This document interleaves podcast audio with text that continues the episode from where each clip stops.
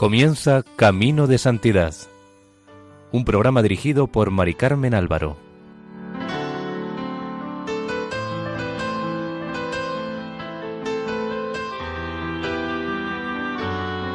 Bienvenidos al programa Camino de Santidad, realizado por el equipo de Radio María en Castellón, Nuestra Señora del Lledó. Les invitamos a escuchar el primer capítulo dedicado a la vida de San Juan Bosco.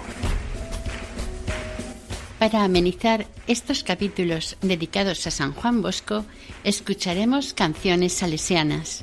San Juan Bosco, bienvenido, gran amigo de todos los jóvenes, ejemplar, muy querido, queremos seguir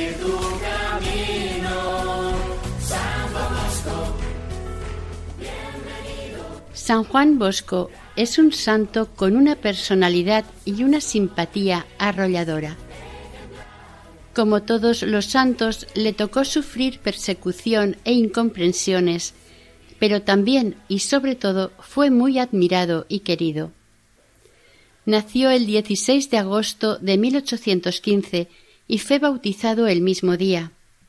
Su padre se llamaba Francisco Bosco y su madre Margarita Eran modestos campesinos y cristianos ejemplares.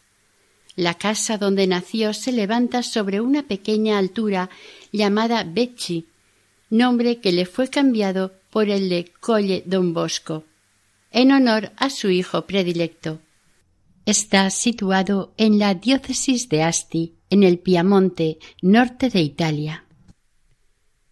El padre, que era viudo, se casó con Margarita y aportó de su primer matrimonio un hijo llamado Antonio. Del segundo matrimonio nacerían José y Juan. El 11 de mayo de 1817 moría Francisco, dejando a su viuda y a sus hijos inmersos en el dolor y la pobreza. Con ellos también vivía la madre de Francisco. Juan aún no había cumplido los dos años. El primer recuerdo que guardaba de su vida era que su madre le dijo Ya no tienes padre. El futuro apóstol de la juventud, el que debía ser padre de tantos huérfanos, perdió al suyo en la más tierna infancia, pero velaba por él con cuidado y sabiduría admirable su madre, llamada con toda la razón por cuantos la conocieron modelo y reina de madres cristianas. Margarita debió sufrir lo inimaginable para sacar adelante a sus dos hijos, a Antonio, fruto del anterior matrimonio de su marido, y a la madre de su marido, pues la escasez de todo, debido a las guerras con Francia y a las malas cosechas, en aquellos años redujo a la miseria el estado del Piamonte. Le tocó luchar duro, pero no perdió el ánimo. Con su trabajo y el auxilio de la Providencia sacó a la familia adelante. Las verdades que había aprendido en las clases de formación de la parroquia fueron su ley y su guía para educar a sus hijos por el camino cristiano. El pequeño Juan imitaba a su madre en sus virtudes. Su primera formación fue en gran parte la que recibió de ella, quien fue formando y corrigiendo hacia Dios las inclinaciones y dones naturales de los que estaba dotado. El niño era muy inteligente y terco, pero su madre le acostumbró a la perfecta obediencia, no halagando su amor propio, sino convenciéndole y haciéndole ver la realidad. Margarita jamás fue exagerada en sus caricias, pero tampoco tuvo maneras ásperas o violentas que enfurecieran al niño o enfriaran en él el cariño de hijo. No dudó Margarita en reprimir desde el principio incluso los pequeños caprichos del niño, cuando aún todavía no era capaz de responsabilidad moral. Pero al ver que éste destacaba entre sus compañeros practicando el bien, se dedicó a observar en silencio sus pasos, sin llevarle la contraria, dejándolo en libertad para que actuara según sus deseos, incluso proporcionándole los medios necesarios para ello, aun a costa de ciertas privaciones. Con ello consiguió que, sin darse cuenta, el niño la obedeciera siempre. Mamá Margarita, desde muy pronto y con gran amor, enseñó a sus hijos las oraciones y el catecismo. También lo hizo con Juan, quien, siendo el más pequeño de los tres hermanos, al verse unido a los otros para el rezo de las oraciones de la mañana y de la noche, no sólo era el más fervoroso, sino que se lo recordaba cuando llegaba la hora. Todos los domingos y fiestas de guardar acompañaba a sus hermanos a misa al cercano pueblo de Murialdo, donde el capellán predicaba y les daba un poco de catecismo que continuaba la madre en casa por su cuenta. Y Juan se encargaba entusiasmado de repetírselo a su abuela, hermanos y compañeros. Margarita tenía una gran fe. Tenía constantemente a Dios en el corazón y en los labios y aprovechaba cualquier ocasión para decirles a sus hijos Dios te ve.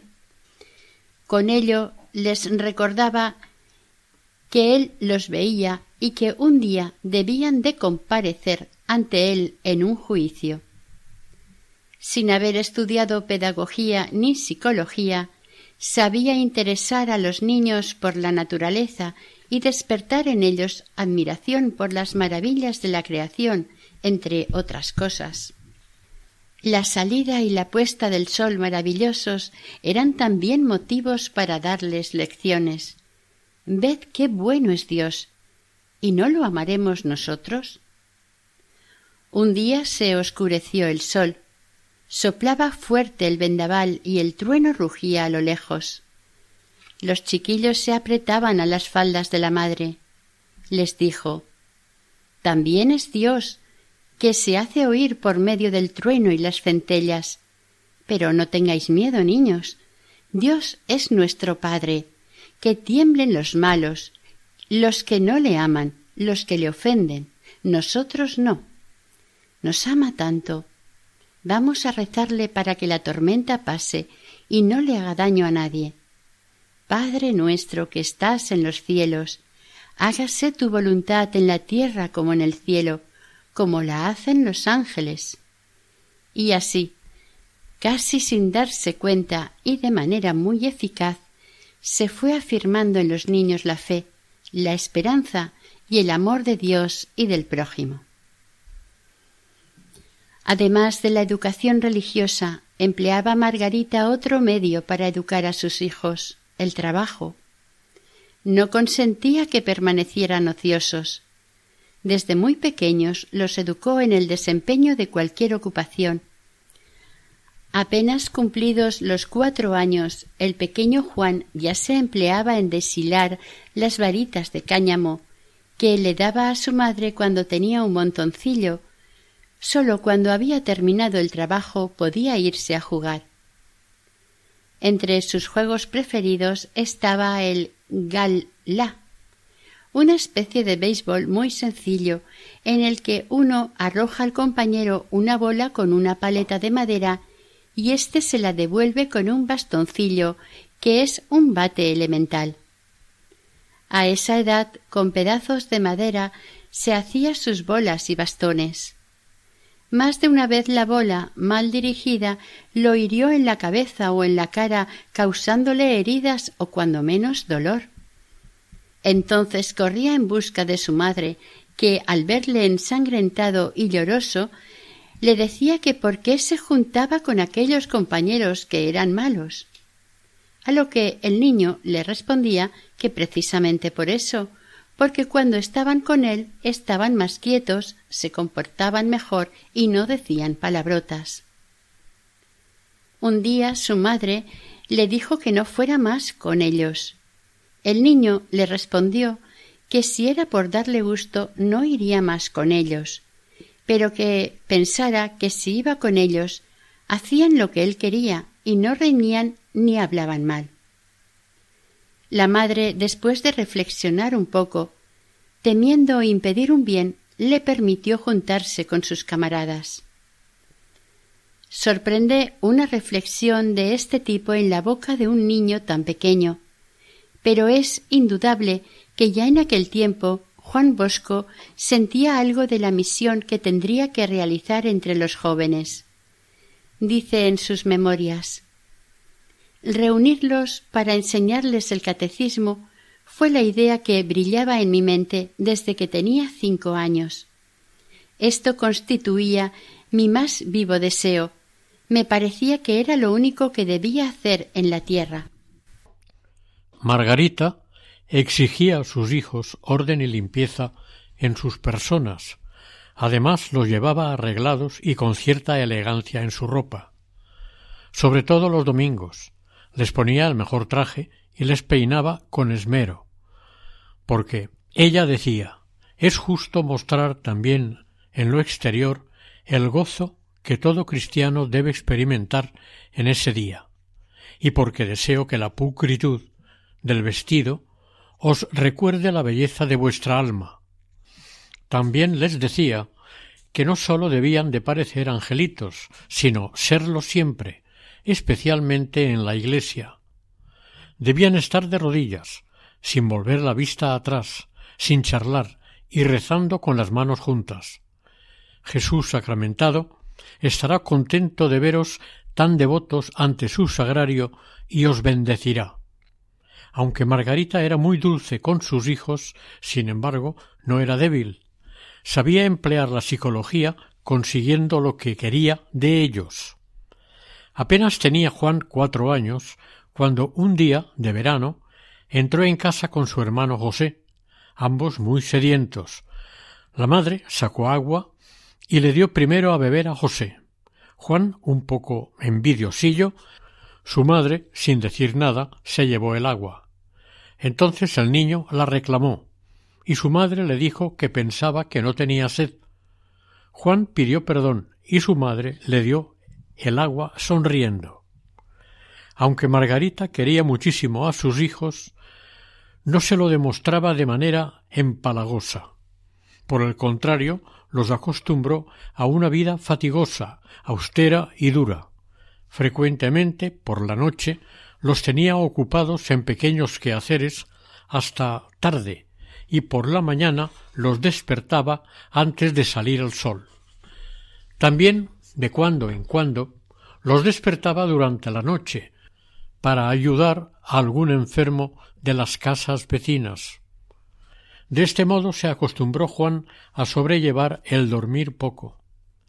Aunque si su madre creía que había dormido demasiado poco, en las horas calurosas del día le decía que se fuera a dormir. Juan lo intentaba, pero no lo conseguía. Su madre le decía todos los minutos que podamos quitar a un descanso inútil son una prolongación de la vida, porque el sueño es imagen de la muerte. En esos minutos cuántas obras buenas podemos hacer, cuántos méritos adquirir. Juan heredó de su madre una naturaleza franca, abierta y animosa. En una ocasión se encontraban vendimiando en la casa materna de Capilio y oyó hablar de ruidos extraños en el granero. Todos decían que eran espíritus que querían molestar a la gente. Juan se negaba a creerlo y decía que los ruidos tendrían alguna explicación, por ejemplo, el viento o una garduña. Cuando se hizo de noche, se encendieron las luces y de pronto sonó un golpe, como de canasta llena de bolas que cayese a tierra, después un ruido sordo y lento, que iba de un lado a otro de la habitación. Todos se callaron. Hubo un espanto general, y se preguntaban con la mirada qué sería. Margarita quiso alejar a su hijo de allí, pero el muchacho quería ver qué era aquello. Encendió un farol, subiendo la escalera que llevaba al granero. Todos le siguieron con luces y palos, temblando y hablando en voz baja. Algunos se asomaron y todos lanzaron un grito de espanto. Una criba que había en un rincón se movía sola y avanzaba. A los gritos de espanto, la criba se detuvo. Cesaron los gritos y después de algunos instantes empezó a caminar de nuevo y se detuvo a los pies de Juan, que había ido hacia ella. Sereno le dio el farol al que estaba a su lado, quien asustado lo dejó caer y la luz se apagó. Juan pidió otra luz y levantó la criba. Hubo una explosión de risa general. Debajo de la criba había una hermosa gallina. En aquellos tiempos era bastante normal encontrar en las casas de los aldeanos la historia sagrada y la vida de los santos. En estas lecturas aprendió Margarita muchos ejemplos sobre todo del premio que el Señor da a los hijos obedientes y del castigo que impone a los que no obedecen. Con frecuencia se los narraba a los pequeños. De manera especial describía muy al vivo la infancia del niño Jesús, siempre obediente a su Madre Santísima. Con esta práctica conseguía que sus hijos, a una palabra suya, le obedecieran inmediatamente. También consiguió dos cosas que a muchos padres les resultan muy difíciles que no se reuniesen sin su permiso con desconocidos y no saliesen de casa sin permiso. Pero su atención y vigilancia no era fastidiosa, latosa, sino natural y cariñosa, e incluso jugaba con ellos. Tenía Juan unos ocho años, y un día que su madre había ido a un pueblo cercano, se le ocurrió al niño coger algo que estaba en alto. Tropezó con un vaso con aceite y cayó rompiéndose. Confuso trató de remediar al estropicio, pero viendo que no se lo podía esconder a su madre, intentó al menos aminorar el disgusto, e hizo una vara en la que, haciendo muescas, fue sacando dibujos. Cuando calculó que su madre estaría llegando, se acercó al valle, y al verla la saludó y le enseñó la vara. La madre se dio cuenta de que había hecho alguna de las suyas, y como el niño le dijera que la estrenara en sus costillas, Margarita observó atentamente a su hijo y a la vara. Y por fin, riéndose de aquella astucia infantil, le dijo que por su modo de proceder, por su actitud, le perdonaba y añadió antes de hacer una cosa piensa bien en sus consecuencias. No sabes que quien es un aturdido de niño, de hombre continúa siendo irreflexivo, se proporciona muchos disgustos y quizás ofende a Dios. Lecciones como esta solía repetirlas cada vez que hacía falta, con tal eficacia que hacía a sus hijos más cautos para el futuro. Tan ardiente como el celo era la caridad de Margarita. Su máxima constante era hacer siempre el bien al que se pueda y no dañar a nadie, aunque fuere con una palabra poco reverente y desabrida. Por eso su alma estaba siempre tranquila y nunca guardó resentimiento a nadie. Jamás rehusó nada de cuanto le pedían, como si fuera la más rica del mundo. Como su casa estaba en medio del bosque, frecuentemente después de la cena o a hora avanzada de la noche, llamaban a la puerta pobres o viajeros extraviados, en ocasiones jóvenes prófugos del ejército de Napoleón que andaban vagando por el campo o los mismos gendarmes. Para todos tenía un poco de cena y como mejor podía les preparaba donde dormir. Pero donde más resaltaba su caridad era junto al lecho de los enfermos. Margarita era como el ángel consolador de todos los moribundos del pueblo. A su lado se encontraba siempre Juan, dispuesto a hacer cualquier servicio y especialmente a correr a donde su madre lo mandase. Educados en la escuela de tales ejemplos, los hijos también crecían caritativos, reflexivos, piadosos y trabajadores. Juan, especialmente, meditaba en su corazón todas las palabras de su madre e imprimía en su mente el recuerdo de todas sus acciones. Casi sin advertirlo, tomaba ejemplo de la amabilidad, sacrificio y continua vigilancia en la educación que ella les daba. En 1823, cuando Juan tenía ocho años, viendo su madre que la providencia no lo destinaba para la vida del campo, pensó que fuera a la escuela pública de Castelnuovo, pero había una distancia de cinco kilómetros y además se tenían que pagar algunas cosas.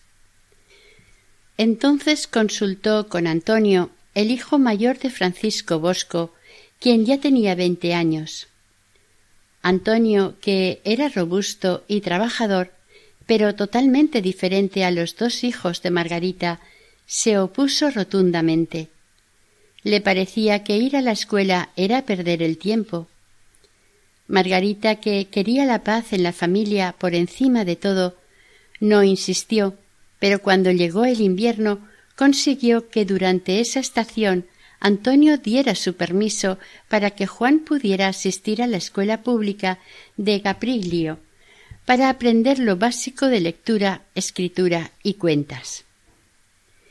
El maestro de la escuela de Capriglio, don José Lacua, sacerdote muy piadoso, se negó porque no estaba obligado a coger niños de otros pueblos. Margarita quedó muy desilusionada, pero un buen aldeano se ofreció a enseñarle a leer y ésta aceptó por lo que Juan aprendió bastante bien a leer y contar en el invierno de 1823-24. Pero el Señor dispuso los acontecimientos de manera que Margarita quedase contenta. En 1824 murió en Capriglio la sirvienta de don Lacua y ocupó su puesto Mariana Occhiena, hermana de Margarita, la cual intercedió por sus sobrinos a los que quería mucho, y el sacerdote, por consideración a su nueva sirvienta, a la que apreciaba por su religiosidad y fidelidad, consintió en darles clase. Las lecciones comenzaron después de todos los santos y duraron hasta la Anunciación, con lo cual Juan, en lo más crudo del invierno, tenía que recorrer casi todas las mañanas y tardes, con lluvia, nieve, fango y frío, cerca de cuatro kilómetros. Don Lacua le cogió mucho afecto a Juan y se preocupaba de instruirle también en privado en su educación cristiana sus condiscípulos más jóvenes al principio se metían con él, cosa que él aceptaba con paciencia. También se cree que desde entonces se aficionó a algunas penitencias practicadas secretamente y según contó don Lacua le gustaba imitar la vida de los santos.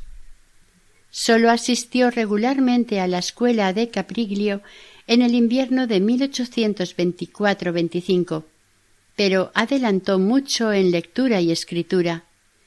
Desde entonces mostró verdadera pasión por la lectura.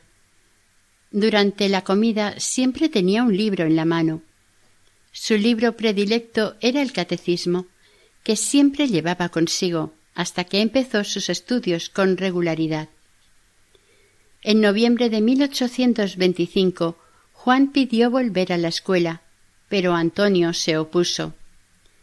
Margarita creyó conveniente no imponer su autoridad, pero como no faltaban motivos ni necesidades para mandar al niño a Capriglio, bien para visitar a la tía, bien para llevar encargos al abuelo materno, Juan pudo también en el invierno de 1825-26 entrevistarse con don Lacua y seguir practicando la escritura y recibir algún libro para la lectura pero pronto tuvo que interrumpir también estas clases, con gran dolor por parte del niño que tan ardientemente deseaba aprender. Pero las virtudes sembradas por su madre y el sacerdote en el corazón de Juan daban su fruto. Cuatro o cinco muchachos que llevaban a pacer sus vacas a un prado contiguo al de Juan se dedicaban a jugar en vez de cuidarlas. Un día, enfadados porque él no quiso jugar con ellos, ya que prefería seguir leyendo, le amenazaron y golpearon con crueldad. Juan, más fuerte que ellos, no se defendió, y cuando acabaron éstos de maltratarle, les dijo que le pegaran más si querían, pero que no le invitaran a jugar porque quería estudiar y hacerse sacerdote, y añadió que mientras ellos jugaban les guardaría su ganado. Los muchachos quedaron tan impresionados de tanta paciencia y caridad que a partir de entonces se hicieron sus amigos, y cuando él dejaba de rezar o leer, también ellos dejaban de jugar, y Juan les instruía en cosas de religión o les contaba algún hecho hermoso. Les enseñaba sus altares, donde siempre había una imagen de la Virgen, y los invitaba a santiguarse, a rezar y a cantar algún himno.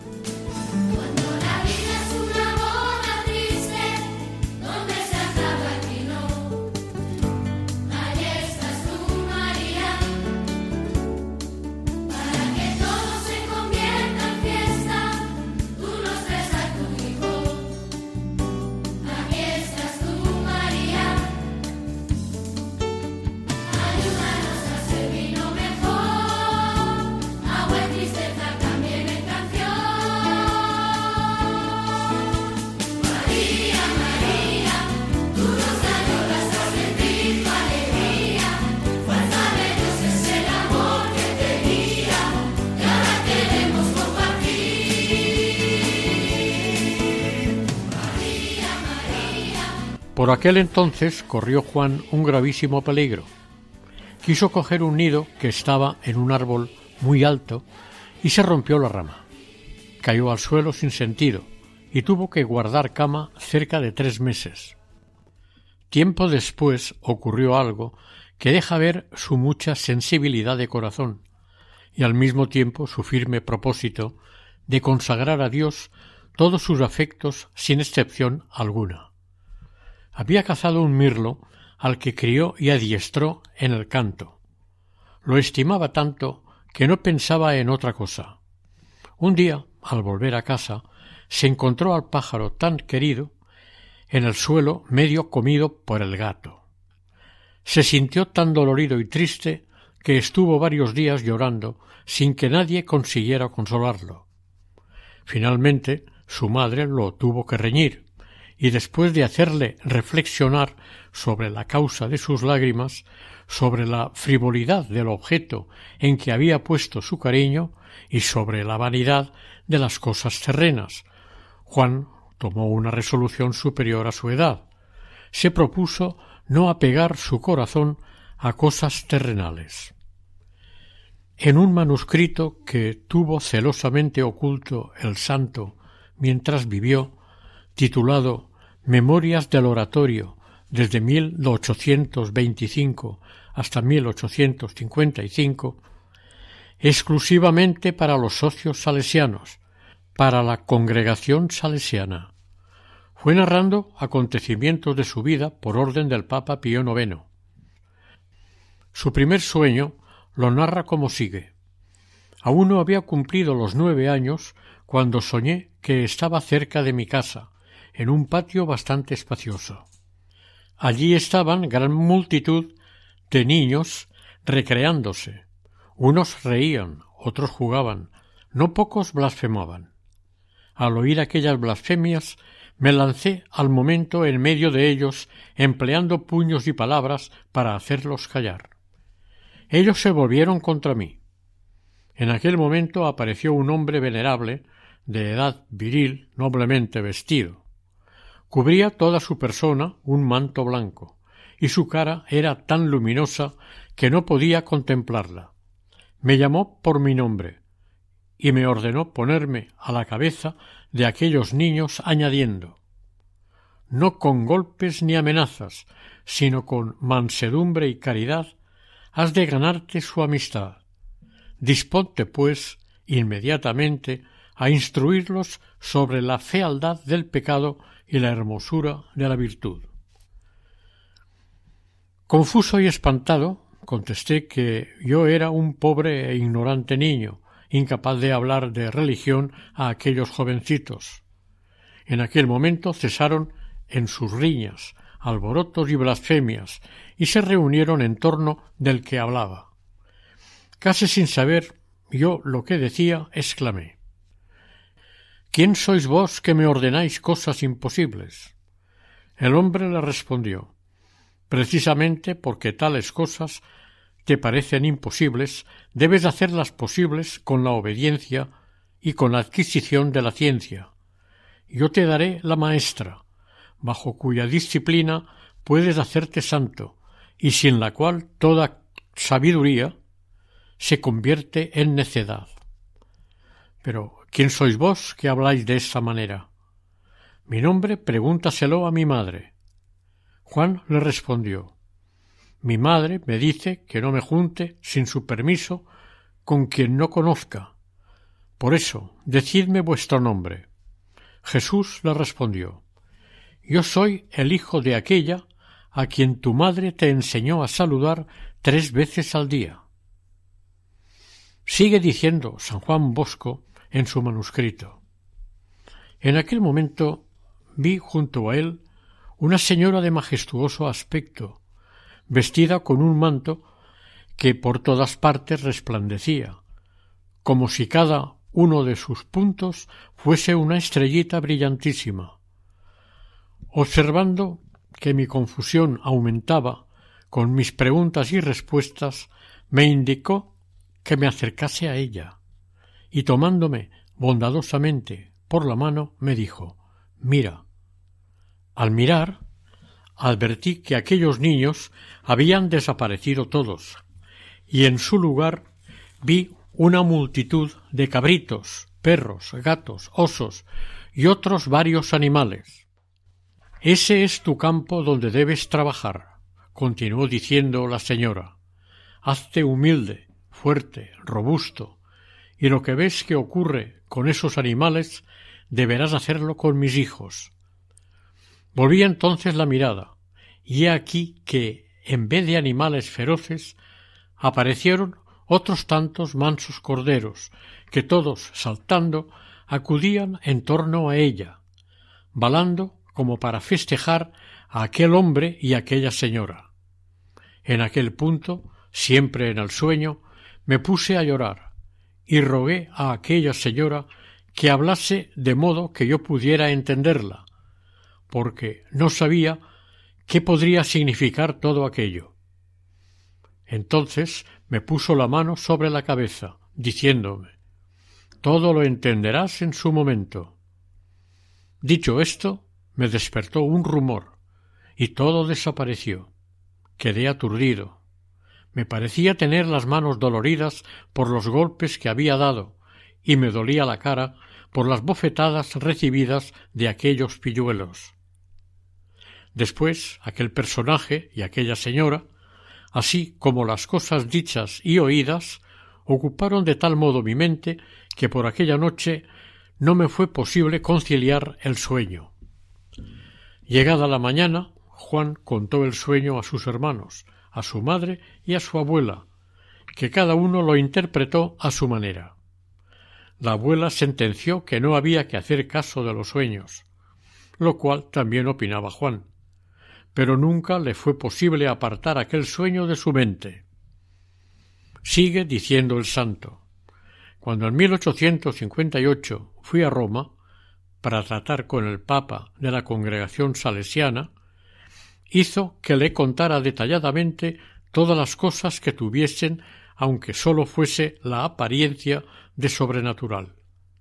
Entonces, por primera vez, refería el sueño que tuve de los nueve a los diez años. El Papa me ordenó que lo escribiese literalmente, detallado, y lo ofreciera como estímulo a los hijos de la congregación que pensaba fundar, y que era el objeto de aquel viaje a Roma. Este sueño fue, pues, una verdadera misión, una obligación que Dios le impuso.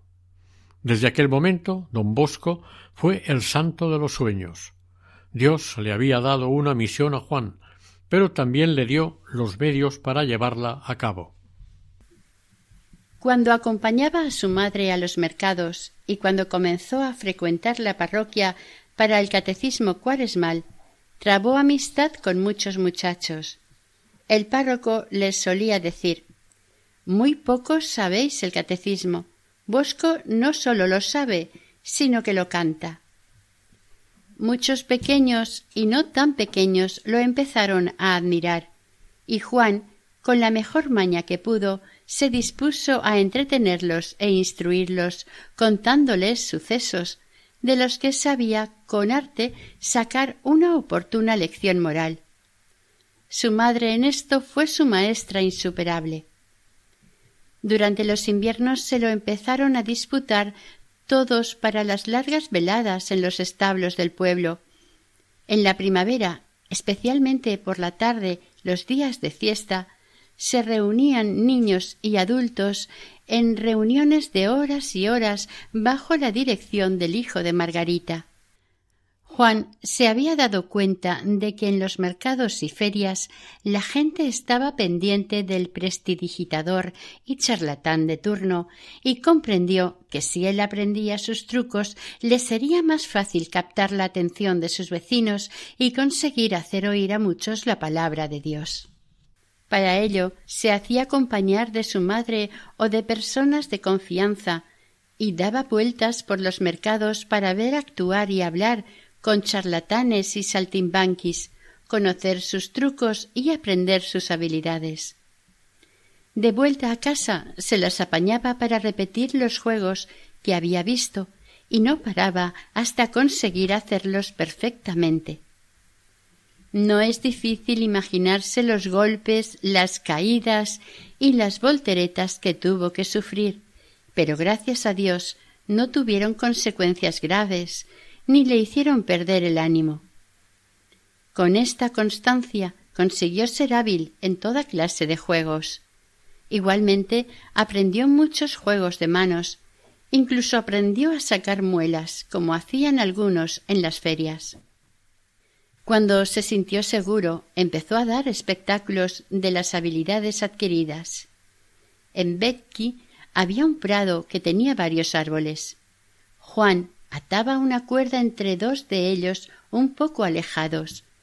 Después preparaba una silla y extendía una alfombra en el suelo para saltar sobre ella. Cuando estaba todo preparado en medio del círculo de los asistentes y todos esperaban ansiosos la actuación, él a veces les invitaba a todos a rezar una tercera parte del rosario y otras entonaba una canción religiosa.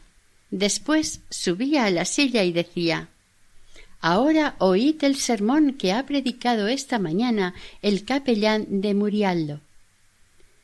Esta idea no gustaba a todos, pero Juan, de pie sobre la silla, resueltamente y haciéndose obedecer incluso por los adultos, les gritaba a los impacientes que se podían marchar, pero que no volvieran cuando hiciera los juegos, porque los echaría y no pondrían más los pies en su prado. La amenaza hacía su efecto.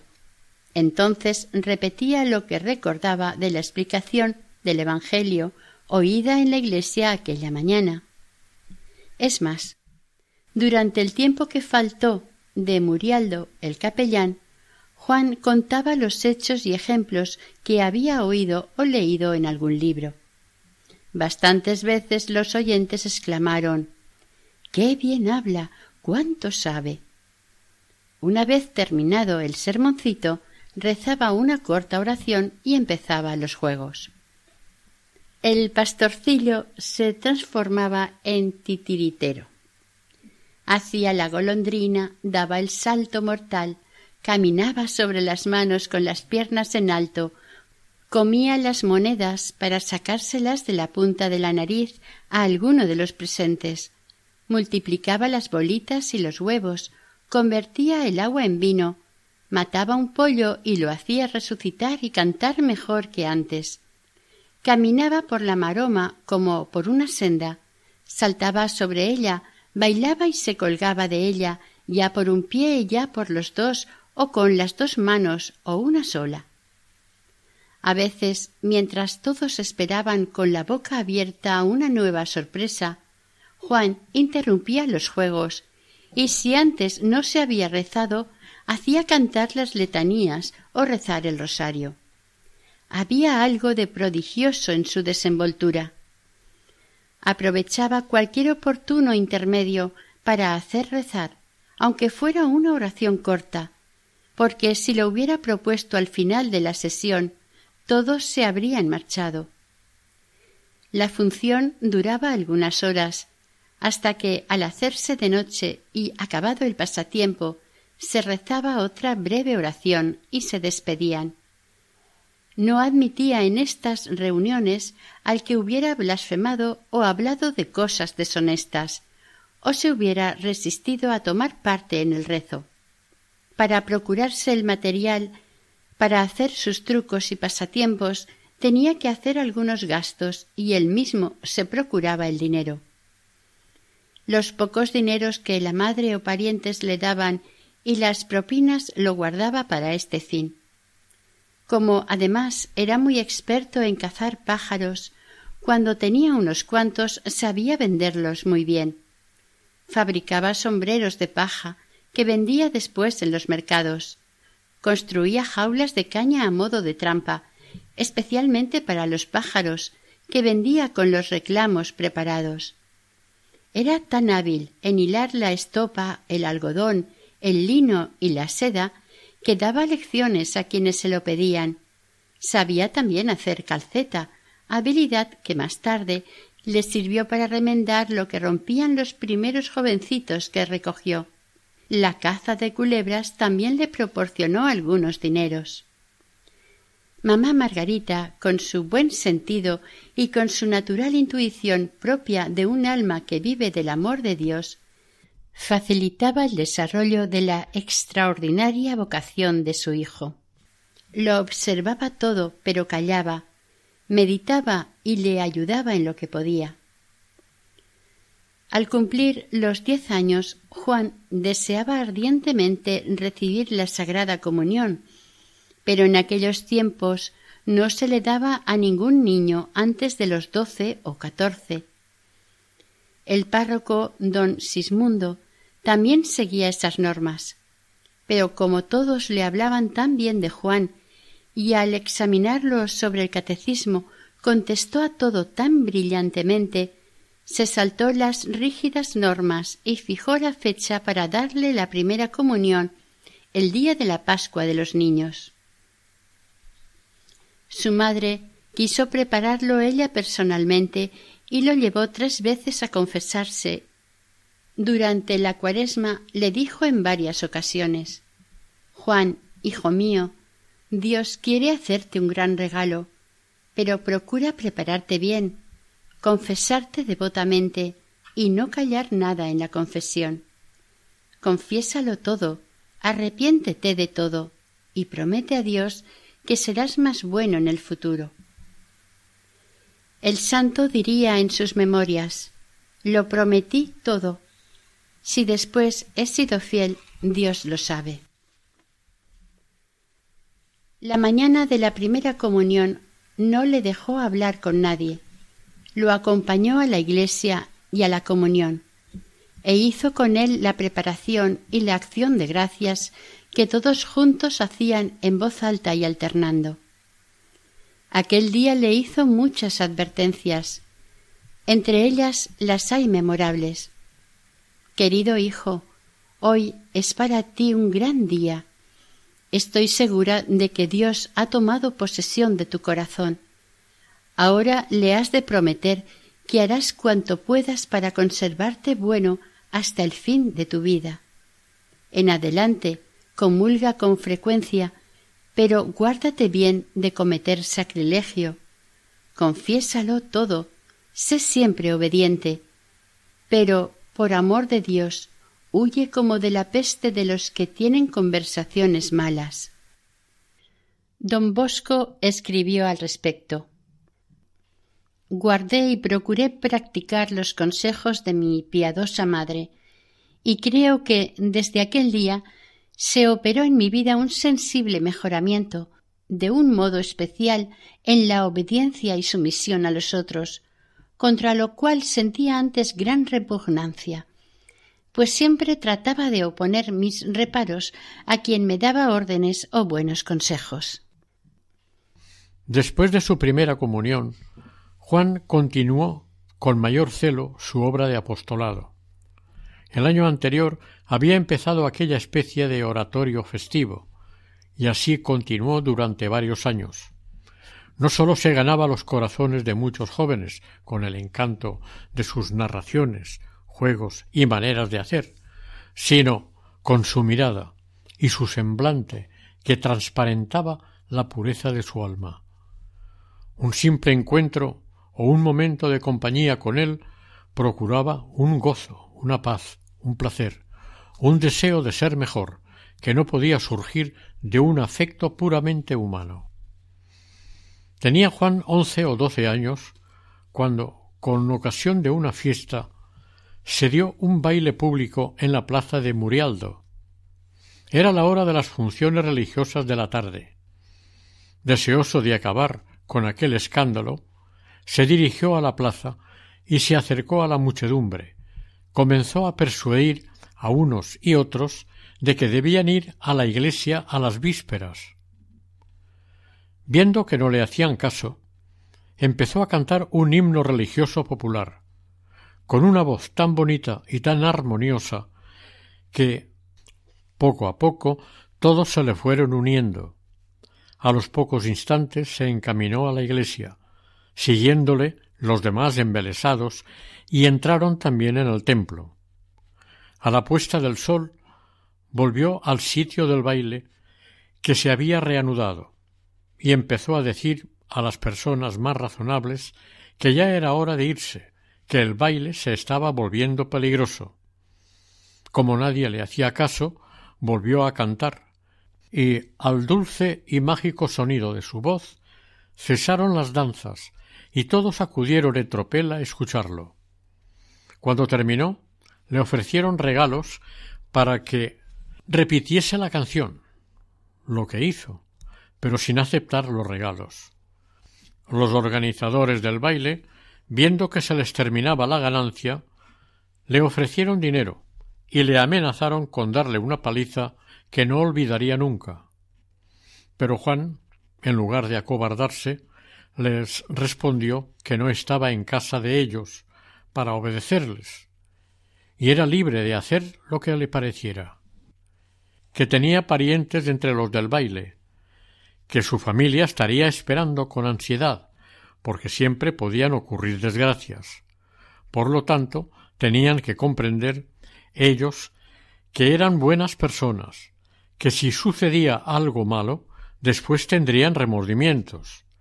Estas y otras razones, en boca de un niño, hicieron de manera que, aun los más enfadados, viendo que eran ya pocos, se fueran.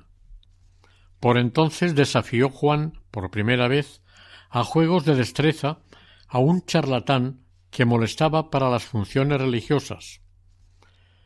La apuesta era que, si el charlatán resultaba vencido, no volvería nunca más durante las funciones religiosas. Aceptó el hombre, seguro de que ganaría, pero ganó Juan de modo que el jugador, en cumplimiento de su palabra, recogió sus trastos y se marchó al momento. Juan se volvió a la multitud y gritó Nosotros a la iglesia. Varias semanas después de haber recibido su primera comunión en Butillera de Azti, a tres cuartos de hora de Becky, se predicaba una solemne misión por el jubileo que había proclamado el Papa León XII para todo el mundo católico. La fama de los predicadores atrajo a gentes de todas partes. También fue allí Juan con otros de su pueblo. Una de aquellas tardes volvía a su casa con muchos de Murialdo, y entre ellos el nuevo capellán don José Caloso, respetable y piadoso sacerdote. El aspecto del niño pequeño de estatura, de cabellos ensortijados, que caminaba en completo silencio en medio de la comitiva, atrajo la atención del clérigo, quien le llamó y empezó a hacerle preguntas que de dónde era, si había ido también a la misión, que si había entendido algo, quizá su madre se lo hubiera podido explicar de forma más adecuada, sin que hubiera tenido necesidad de ir, etc.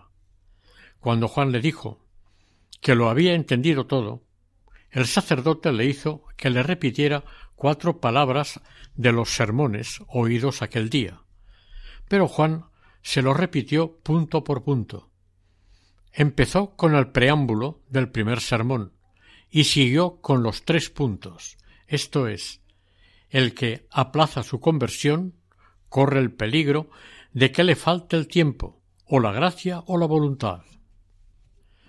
El sacerdote le dejó continuar cerca de media hora, y cuando el niño terminó, le preguntó qué recordaba del segundo sermón.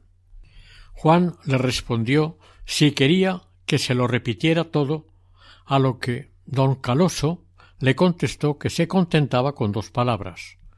Juan le repitió una buena parte hablando durante diez minutos. El capellán, maravillado a más no poder, y con los ojos humedecidos por la emoción, le empezó a preguntar cómo se llamaba, dónde vivía, si había ido a la escuela, quiénes eran sus padres, si había estudiado la gramática, si le gustaría estudiar y por qué. Todo lo fue contestando el niño, y a esta última pregunta le respondió que para hacerse sacerdote. Y a la pregunta de ¿para qué querrías hacerte sacerdote?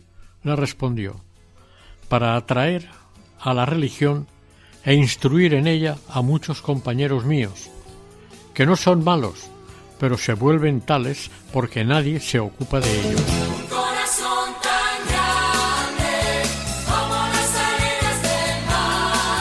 Oración. San Juan Bosco, Padre y Maestro de la Juventud, tú que tanto trabajaste por la salvación de las almas, sé nuestro guía en buscar el bien de la nuestra y la salvación del prójimo. Ayúdanos a vencer las pasiones y el respeto humano. Enséñanos a amar a Jesús sacramentado, a nuestra Madre María Auxiliadora y al Papa, y obténnos de Dios una santa muerte para que podamos un día hallarnos juntos en el cielo. Así sea.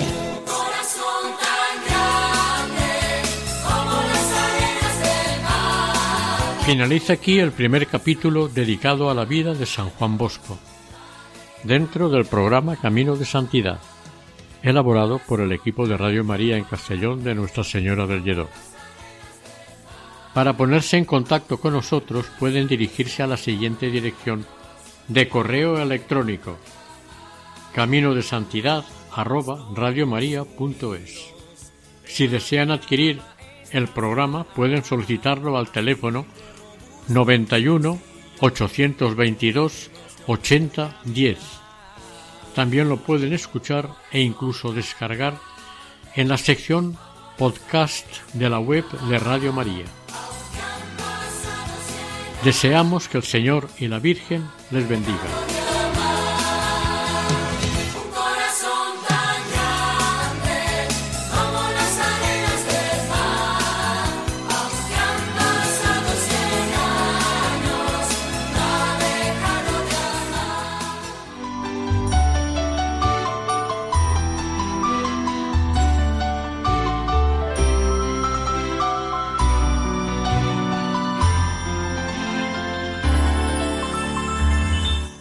Camino de Santidad.